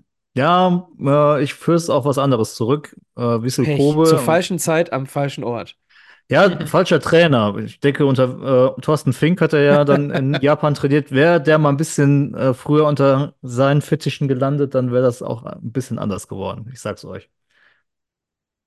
Okay. Das wird sein. Auf Darf ich Fall. weitermachen? Darf ich Bitte. weitermachen mit meinem nächsten Spieler? Ähm, derjenige ist auch im Dezember geboren, 1972, und hat auch ähm, im Spätherbst seiner Karriere bei Kickers Offenbach gespielt. Äh, hier scheint sich ein Muster abzuzeichnen. Ein Länderspiel für die deutsche A2-Nationalmannschaft bei einem Tor. Und A2 die ist auch geil, ne? Mhm. Ja, die gab's mal. Ja. Ähm, da gibt es auch sehr, sehr interessante Namen, die, äh, die, die sich da Walter so äh, Frosch hat das abgelehnt. haben. Ja, das sagt natürlich auch einiges aus. Ähm, meine Nummer zwei allerdings ist Sean Dundee. Und ähm, der war natürlich Wie? auch ganz dick im Geschäft. Bei Karlsruhe. bei Karlsruhe, ähm, kam damals vom TSV Ditzingen zum Karlsruher SC und hat äh, da in zwei Jahren die, die Bundesliga plattgeschossen. Also äh, wirklich äh, eine totale Scoring Machine. Er hatte aber da zu der Zeit schon mit vielen äh, Problematiken zu kämpfen. Also ähm, es gibt da auch einen ähm, Artikel, vielleicht kannst du den später irgendwie verlinken oder so. Ich würde ihn ansonsten jetzt auch hier einmal vorlesen, aber es wird vielleicht ein bisschen den Rahmen sprengen, aber dass er viele infantile Entscheidungen getroffen hat, äh, irgendwie, ähm, dass es da auch um, um Lebensorganisation ging, äh, um die, das Bezahlen von, von Mieten und Raten. Und ähm, dann gab es da Frauengeschichten und Affären und Schwangerschaften und das, das äh, ging irgendwie alles so ein bisschen unter. Ein junger Mann, der einfach sehr überfordert war mit, mit allem, was, äh, was das Leben so bereithält. Und was sehr, sicherlich dann auch ausschlaggebend war, äh, oder mutmaßlich dafür ausschlaggebend war, dass, dass die ganz große Karriere es, es nicht geworden ist. Hatte damals seinen Best Buddy Klaus Reitmeier, der hat ihn immer noch so ein bisschen aus dem, aus dem Sumpf gezogen. Äh, kann man, kann man auch noch nachlesen. Und was, ähm, was damals halt auch dafür sprach, wie hoffnungsvoll diese Karriere war, äh, war die Tatsache, dass ähm, der Deutsche Fußballbund wirklich Himmel und Hölle in Bewegung äh, gesetzt hat, um Sean Dundee einzubürgern, äh, der in Südafrika geboren ist. Und das hat auch damals für sehr viel Kritik gesorgt, dass, dass dann jemand so schnell an, an deutschen Pass kommt. Äh, und andere müssen da irgendwie jahrelang drauf warten und wer weiß was äh, leisten. Und er hat ihn so ähm, quasi im Eilverfahren bekommen. Ähm, und hat aber dann tatsächlich kein einziges Länderspiel gemacht. Er war da mal nom- nominiert für ein Länderspiel, ähm, musste da aber verletzungsbedingt aussetzen und am Ende ist es äh, das A2-Länderspiel geworden. Ist dann äh, zu Liverpool gewechselt, ähm, hat da aber nur drei Spiele gemacht, dann nochmal beim VfB gewesen, 77 Spiele, 25 Tore, okay. Und dann gab es aber auch so Getingel. Austria Wien, nochmal Karlsruhe, Kickers Offenbach, Stuttgarter Kickers, Amazulu FC, keine Ahnung, wo das ist. FVSV Büchig. Bestimmt F, Südafrika, oder? ja, das kann sein. Und Grünwinkel, da hat er auch nochmal gespielt. Ja, großes Versprechen, aber auch da ähm, relativ wenig Output. Es gibt eine sensationelle Bilderstrecke von Elf Freunde, auf die ich heute gestoßen bin, ähm, mit 30 Bildern aus der Karriere von Sean Dundee, wirklich angefangen äh, von 18 bis, bis zum Karriereende mit, mit äh, herrlichen Aufnahmen und, äh, und Texten. Da habe ich mich köstlich amüsiert. Also das kann ich sehr empfehlen, diese, diese Bilderstrecke bei, bei Elf, Elf Freunde. Einmal googeln, Sean Dundee, Bilderstrecke Elf Freunde. Pures Gold. Möchte an dieser Stelle, ähm, weil in dem Moment, als du Sean Dundee genannt hast, bei mir ähm, körperlich was passiert ist, weil ich diese Zeit so unglaublich geil finde, Mhm. ähm, möchte mal ein paar Namen vorlesen. Klaus Reitmeier hast du erwähnt. Ähm, Dirk Schuster, Michael Tarnath, Thorsten Fink,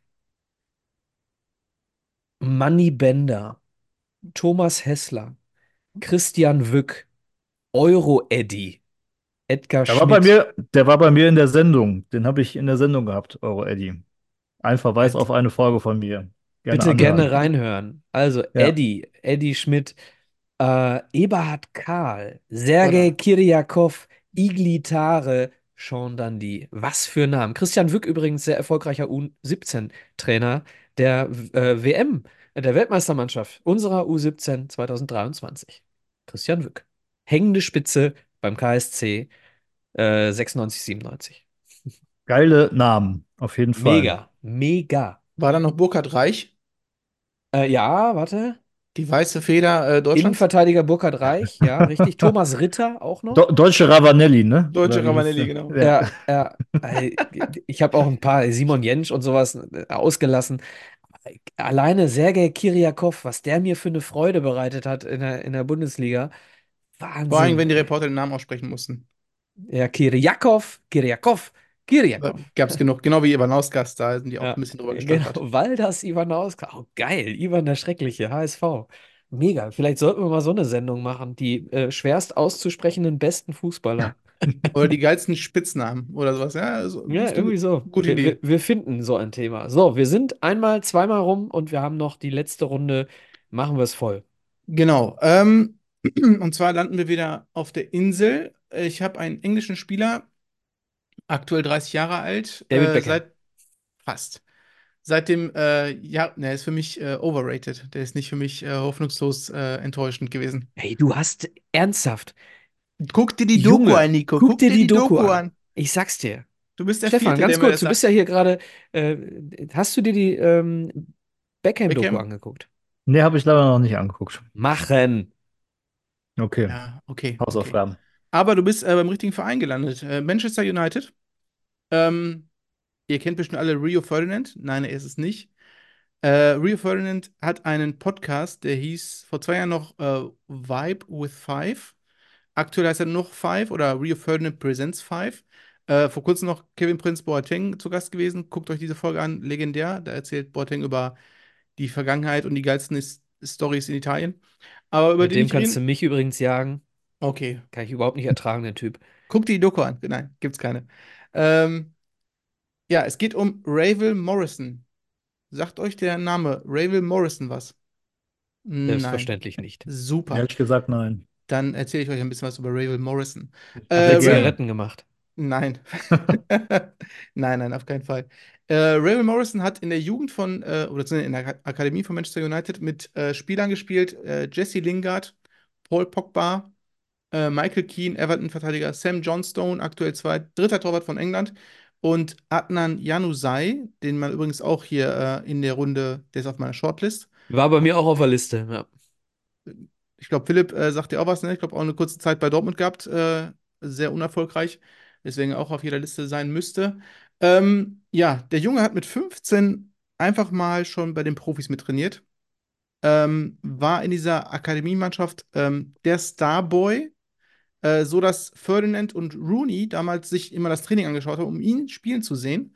Ähm, es gab schon im Winter 11, 12 Gerüchte um äh, Paris Saint-Germain und Barcelona, die ihn holen wollten. Da war er gerade mal 19. Ähm, er hat 2015, 2016, nee, nee, als er 15 oder 16 war, bei den Profis mittrainiert. Äh, ich sag euch Darren Fletcher was, schottischer Nationalspieler. Damals Mhm. äh, zentrales Mittelfeld. Äh, Typ Roy Keane mit ein bisschen mehr äh, äh, Ballgefühl. Äh, der war damals angepisst, weil der 15-, 16-Jährige ihm damals mehrmals den Ball durch die Nase durchgezogen hat oder durch die Beine, sodass er ihn mehrmals legen musste und am Ende sag, gesagt hat zum Rio, ähm, der Junge geht mir so ordentlich auf den Sack, da habe ich keinen Bock mehr drauf. Ähm, Problem war bei ihm selber sein eigenes Selbstbewusstsein, woran er gescheitert ist. Alle anderen haben ihn gesehen als der Spieler, der demnächst äh, auf Händen getragen werden sollte. Aber er selber äh, sagte, er hat, äh, ist an seiner Unpünktlichkeit gescheitert. Er hat das nie selber als ähm, ähm, eine schlechte Geste gegenüber den anderen gesehen, sondern eher als eigenen Fehler.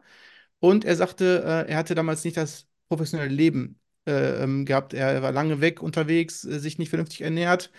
Und so ist dann irgendwann ähm, ja, die Probleme entstanden, die man so, die man so öfters mal hört, wenn Karrieren scheitern. Ähm, weiteres Problem war bei ihm, er war so ausgelassen auf dem Platz, weil er da alles vergessen konnte, was seine Probleme außerhalb des Platzes waren. Er war, äh, wurde äh, alleinerzogen von seiner Mutter, die hatten finanzielle Probleme, war immer so ein bisschen Druck drauf auf dem Kessel. Aber sobald er den Ball auf dem Fuß hat, am Fuß hatte und auf dem Platz war, war für ihn alles andere vorbei und er konnte, also Rio Ferdinand sagt auch, glaube ich, in dem Podcast, dass er, der hat immer gestrahlt, wenn er den Ball am Fuß hatte. Das war einfach ein Segen, dem Jungen zuzugucken. Ähm, ja, dann ist er halt, wie gesagt, gescheitert, hat dann eine kleine Reise vorgenommen, war damals so einer der englischen Spieler, die mal die Insel verlassen haben und sich mal anderen Ländern, äh, andere Länder sich angeschaut haben. Das gab es halt damals noch nicht so oft, wie jetzt aktuell der Fall ist. Er hat sich dann Lazio Rom mal angeschlossen, war dann mal bei Mexiko, in Mexiko bei Atlas Guadalajara, dann in Schweden bei Östersund, äh, in Holland bei ADO Den Haag. Und äh, als er die Karriere eigentlich beenden wollte, 2021, hat äh, Rain Rooney das mitbekommen. Äh, Rooney war damals Trainer bei Derby County und hat gesagt, Junge, bevor du jetzt aufhörst, möchte ich dich noch bei mir sehen. Hat ihn dann nach Derby geholt. Rooney wurde gekündigt, dementsprechend wurde der Vertrag nicht verlängert. Rooney ging nach Amerika zu DC United als Trainer, hat dementsprechend auch Revel Morrison mitgebracht. Er hat sich da noch ein bisschen gezeigt, aber äh, es hat nie für mehr gereicht als äh, wirklich dieser gute Academy-Spieler, der damals vorausgesagt wurde. Morrison, sagst du? Wie ist der? Ja, Ravel Morrison. Okay. Ein Name, den man sich äh, merken muss. Merken könnte, Jedenfalls ja. Auch da ich auch. wahrscheinlich. Jedenfalls vor ein paar Jahren. Ja, definitiv. 2011, 12 war so sein, sein, ja, dann ist er zu West Ham gegangen. Das war, glaube ich, seine erfolgreichste Zeit, wo dann ein bisschen der Markt gestiegen ist auf 4 Millionen. Äh, wo auch Trainer waren, die ihm so ein bisschen mehr ähm, zugetraut haben. Ne? Er sagte mal, äh, Harry Redknapp war, glaube ich, damals Trainer und Sam Allardyce. Die haben ihn so ein bisschen geprägt. Die haben gesagt, mach einfach die Fehler, mach. Und bei äh, United war einfach mehr Druck auf dem Kessel, wo er immer dieses hatte, wenn er einen Fehler macht, dann muss er den wieder ausbügeln. Schaut euch auch da ein bisschen was an. Ich glaube, einige FIFA-Spieler damals werden ihn auch noch kennen. Ja, klingt gut. Philipp? Dann mache ich mal weiter. So, wir hatten jetzt einmal erster Gedanke zur gescheiterter Karriere, dann viel Geld und falsche Einstellung. Und zum dritten, dritte, das ist ein Beispiel eher dafür, äh, wie können Karrieren scheitern. Da dachte ich mir, okay, wenn man relativ jung zu einem Verein wechselt, der vielleicht drei Klassen zu gut ist, weil man da die Möglichkeit hat, vielleicht ein ganz gutes Gehalt abzuräumen und dann gar nicht spielt, dann ist das meistens schlecht. Ähm, und deswegen habe ich mich äh, für Fiete Arp entschieden, der in der Hamburger Jugend alles kaputtgeschossen hat, immer mehr Tore als Spieler hatte. Kommt zu früh. Der ist, glaube ich, gar nicht schlecht, gerade bei Kiel. Ja, aber bei Kiel. Ja, Also- ja, ist schon richtig.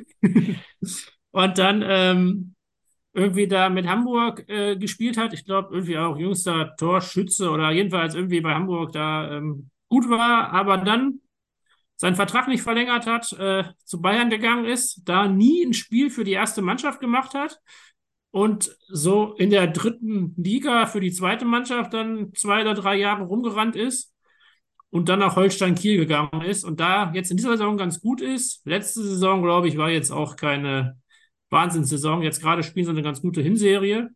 Aber irgendwie dafür, dass man sich vor Ganz gute Jahren- Hinserie, die sind Tabellenführer. Ja, mein Gott, gucken wir doch mal. Jedenfalls vor sechs Jahren, als der so aufkam, äh, hätte man gedacht, er hat eine ganz andere Karriere vor sich. Und ob der hat jetzt nochmal wirklich nach ganz oben schafft und äh, irgendwie Richtung Nationalmannschaft und sowas, wo der dann in der Jugend schon alles gespielt hat, ähm, wage ich mal zu bezweifeln. Auch wenn er gerade Holstein Kiel quasi im Alleingang in die erste Liga schießt, wie ich gerade höre. Ähm, Ja, so weit will ich Deswegen- nicht gehen. Deswegen ein Beispiel für diese Spieler, die irgendwie mit, mit 17, 18 zu einem Verein gehen, der vielleicht nicht der richtige Entwicklungsschritt ist. Da gab es ja noch mehr, auch ein. Ja, oh ich wollte gerade sagen, wir könnten mal eine Sendung machen, äh, auch wieder ein eigenes Thema. Spieler, die zum FC Bayern gegangen sind und Ja. nichts wurden. Sinan Kurt, ne? Schreib, schreib sie auf, Micha. Ja, ich hab's, ich hab's mir. Äh, Michael Cousins oder so, aber da, den konnte ich nicht aussprechen. Deswegen habe ich mich für den Norddeutschen entschieden. Hör mal hier, der Michael Cuisanze, der da nach Gladbach da hier, der Ja, Aktuell Osnabrück. aktuell genau, aber Osnabrück. das so als Beispiel dafür. Äh, ja, ich also glaube, hätte er sich anders entschieden mit 19 oder mit 18 und wäre vielleicht noch bei Hamburg geblieben oder hätte einen Zwischenschritt gegangen und wäre jetzt bei Frankfurt oder so, könnte es sein, dass es besser gelaufen wäre. Okay, ja, äh, durchaus bekannt, ne? Fiete ab. Vielleicht hat er ja jetzt, wie alt ist er?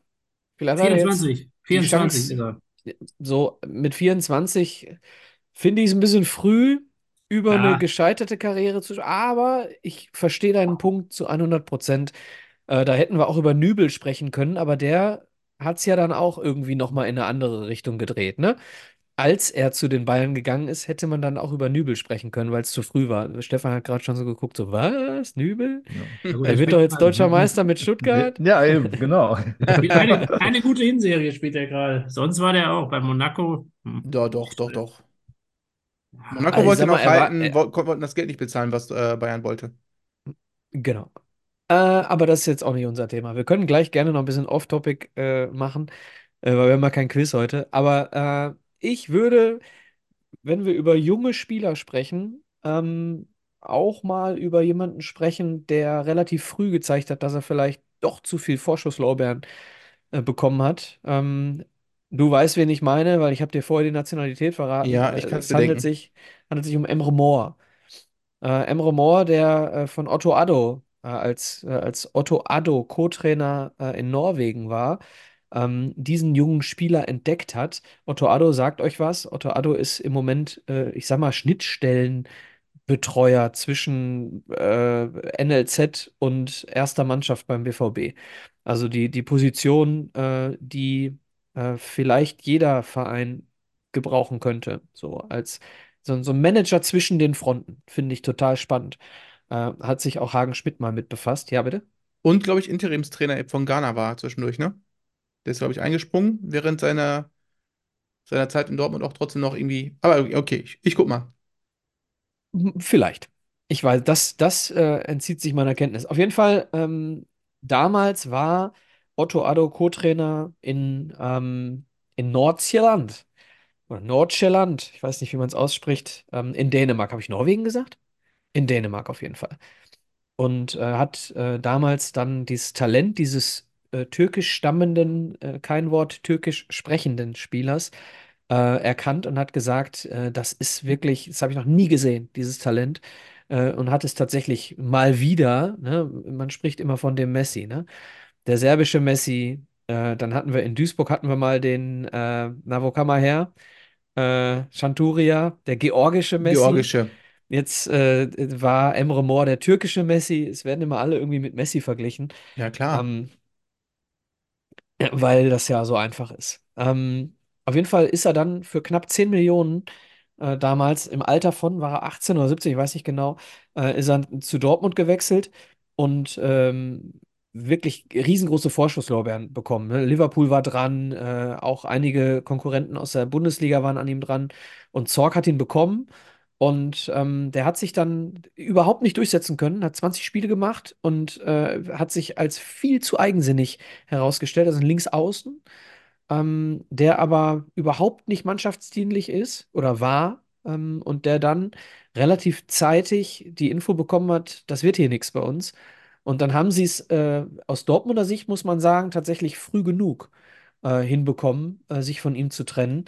Denn sie haben ihn, obwohl es nicht funktioniert hat, haben sie ihn für äh, 13 Millionen Euro nach Celta Vigo verkaufen können.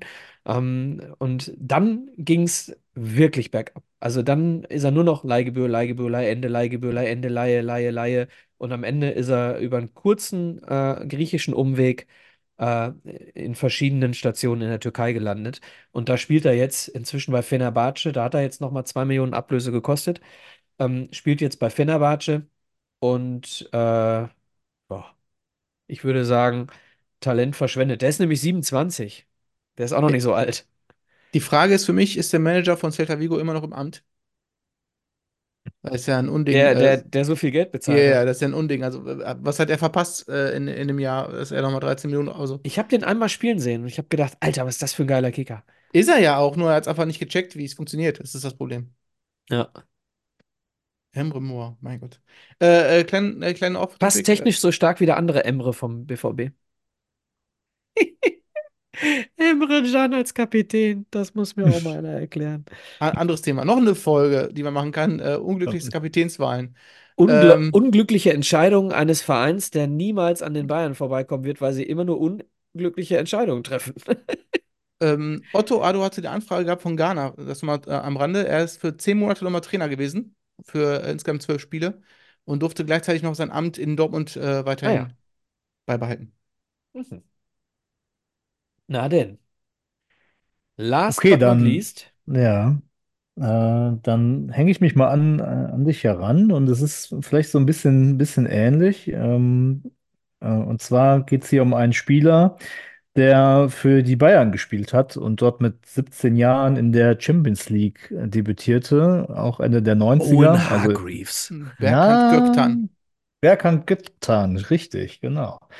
Um den geht's. Äh, der hat mit 17 sein erstes Champions League-Spiel gemacht, äh, Ende der 90er. Äh, zu einer Zeit, wo die 17-Jährigen halt äh, eher selten dann auch mal äh, ihre Spiele bekommen haben. Und ähm, das hat dann damals auch schon für viele Furore gesorgt, galt als, als großes, großes Talent. Es gab dann zwei Ausleihen nach Gladbach und Bielefeld. Hat er insgesamt 19 Spiele gemacht und ein Tor geschossen. Ähm, war dann in Istanbul bei zwei Vereinen und auch ähm, eine Zeit lang vereinslos, wenn ich das äh, hier richtig gesehen habe. Und äh, kam dann aber nochmal ähm, äh, auf die Füße und hat einen Vertrag bekommen bei 1860 München. Ähm, in der zweiten Mannschaft äh, sollte er da aber äh, einfach unterstützen und hat dann aber so gut gespielt, dass er dann äh, in die erste Mannschaft ähm, äh, sich hochgespielt hat. Hatte in 37 Spielen 20 Tore geschossen, äh, hatte da ähm, aber auch irgendwie eine sensationelle Saison, äh, wo er in einer, in einer Serie, also Hin- oder Rückserie, ich weiß nicht mehr genau, auf jeden Fall mehr Tore als Spiele machte. Und dann kam es äh, zum Eklat. Er verletzte sich an der Fußsohle. Äh, er trat in eine Glasscherbe und ähm, da sich die Wunde entzündete und operativ behandelt werden musste und äh, die, die Wundheilung so lange dauerte, ähm, kam dann heraus, dass er ähm, eine Suchtproblematik hat und äh, dass er ähm, Kokain konsumiert. Äh, und das war dann tatsächlich auch die Verletzung und äh, die daraus resultierende Geschichte, die dann öffentlich wurde, äh, Das die heißt, die, seine das heißt, diese Entzündung war durch den Kokainkonsum zustande gekommen? Habe ich das richtig verstanden? Oder Oder aufgrund von. Bluttests im Zuge der Entzündung wurde das Kokain entdeckt? Ja, ich kann das hier mal kurz lesen. Er verletzte sich an der Fußsohle, als er barfuß auf eine Glasscherbe trat. Die Wunde entzündete sich und musste operativ behandelt werden. Die Verletzungspause dauerte jedoch verhältnismäßig lang an, sodass Gerüchte über ein Suchtproblem Göktans aufkamen. Und dann wurde ein Kokainmissbrauch nachgewiesen. Also Ja, so. Kokain macht, Ah, dass okay. du schlechter durchblutet bist. Also viele Drogen machen das, aber Kokain auch. Das heißt, äh, das ist schlecht durchblutet, Füße eh schlecht durchblutet und dann dauert das einfach ewig, bis das heilt und das, äh, dann fragt der Arzt Ah, wahrscheinlich okay. irgendwann mal nach. Ja, Okay, hast du eigentlich gerade kalte Füße, Philipp?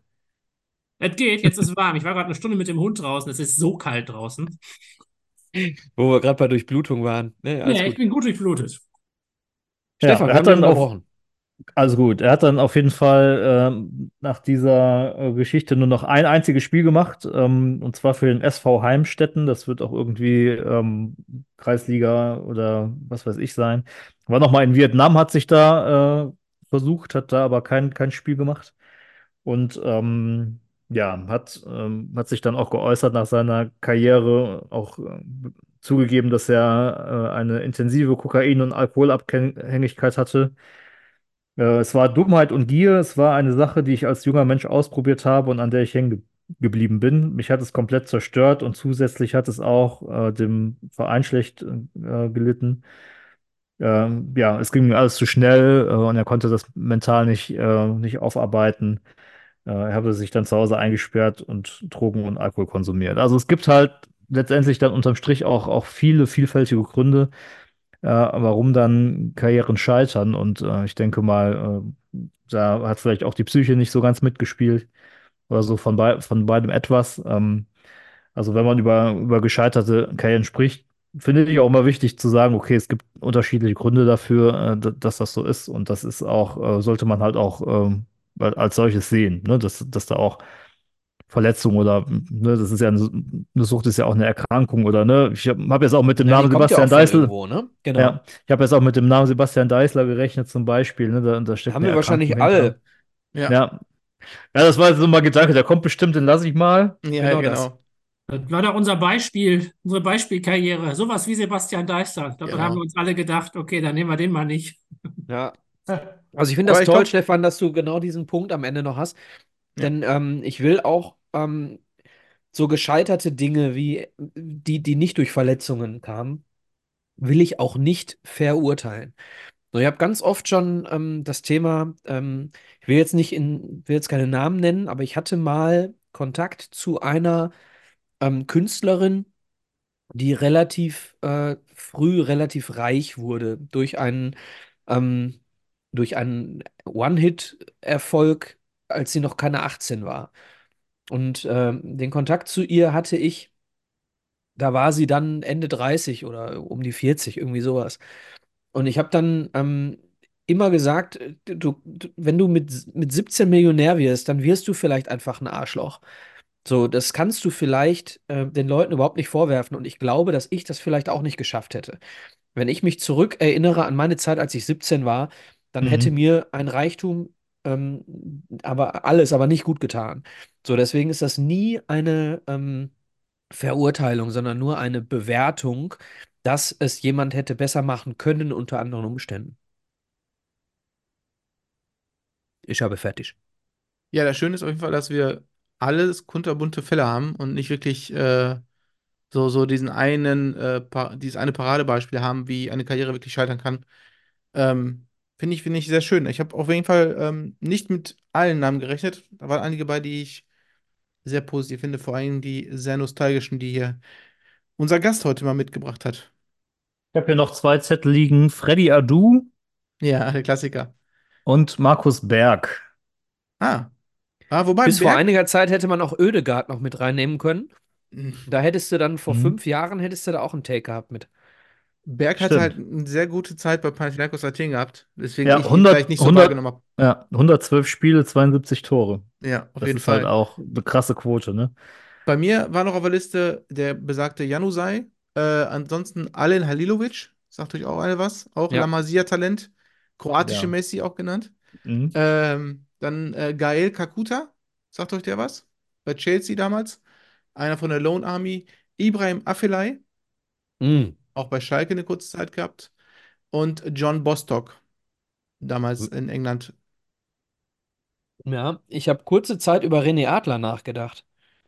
Ähm, fand ihn allerdings viel zu erfolgreich, als Ja. äh, um ihn reinzunehmen. Aber was, was vielleicht viele nicht wissen, René Adler war bei der WM 2010 unsere Nummer 1. Und Mhm. äh, wahrscheinlich hätte sich äh, Manuel Neuer ganz anders entwickelt, wenn René Adler sich nicht verletzt hätte und Manuel Neuer die WM 2010 hätte spielen müssen. So, das sind auch solche Momente, die dann einfach so eine Karriere in die, in die andere Richtung bringen, weil wenn du als Nummer 1 im Halbfinale an der WM stehst, das gibt dir schon einen Kick. Kann man so stehen lassen. Okay. So, wir machen Folgendes. Wir verweisen jetzt hier auf 1 zu 1 Fußball-Podcast am 17. Oktober. Äh, oh mein Gott. Dauert nicht so, so lange dauert es nicht. Äh, am 17. Januar. Denn dort werden wir vier uns jetzt wieder treffen, und zwar in genau einer Minute, und werden die Quiz-Folge von Stefan aufzeichnen. An dieser Stelle sage ich vielen Dank an euch beide, Philipp und Nico, und ein riesengroßes Dankeschön an unseren Gast Stefan, dem gleich das letzte Wort natürlich gehören wird. Gehabt euch wohl. Ciao, ciao. Ja, Ich habe zu danken. Achso, Dann Du nein. wolltest das letzte was- Wort haben. wir Okay. sagen auch noch mal was. Es war Dann eine bitte. Freude. Schönen Abend, schönen Mittag, schönen Morgen, wann auch immer ihr es hört. Nico. Äh, ja, auch von mir vielen, vielen Dank erstmal, Stefan. Ich finde es immer erfrischend, wenn wir Gäste hier haben und äh, frischen Wind reinbringen. Ähm, wünsche euch einen schönen Abend bzw. einen schönen Tag. Danke fürs Zuhören und vergesst nicht, eins zu eins einzuschalten. Ja, da ähm, pflichte ich natürlich sehr bei und äh, ich habe auch zu danken, dass ich dabei sein durfte. Es hat sehr, sehr, sehr viel Spaß gemacht. Freue mich jetzt auch äh, noch auf die, auf die kommende Folge, die wir aufnehmen. Und ja, super Podcast, den ihr macht, super Arbeit, macht Spaß. Wie gesagt, habe auch ein paar Folgen gehört, also da auch gerne, gerne weiterhören und ihr, ihr gerne weitermachen. Äh, habt da auf jeden Fall äh, einen, einen Fan mehr gewonnen. Und Ciao. andere schauen lieber zu, wenn jemand zaubert, so wie sie sucht.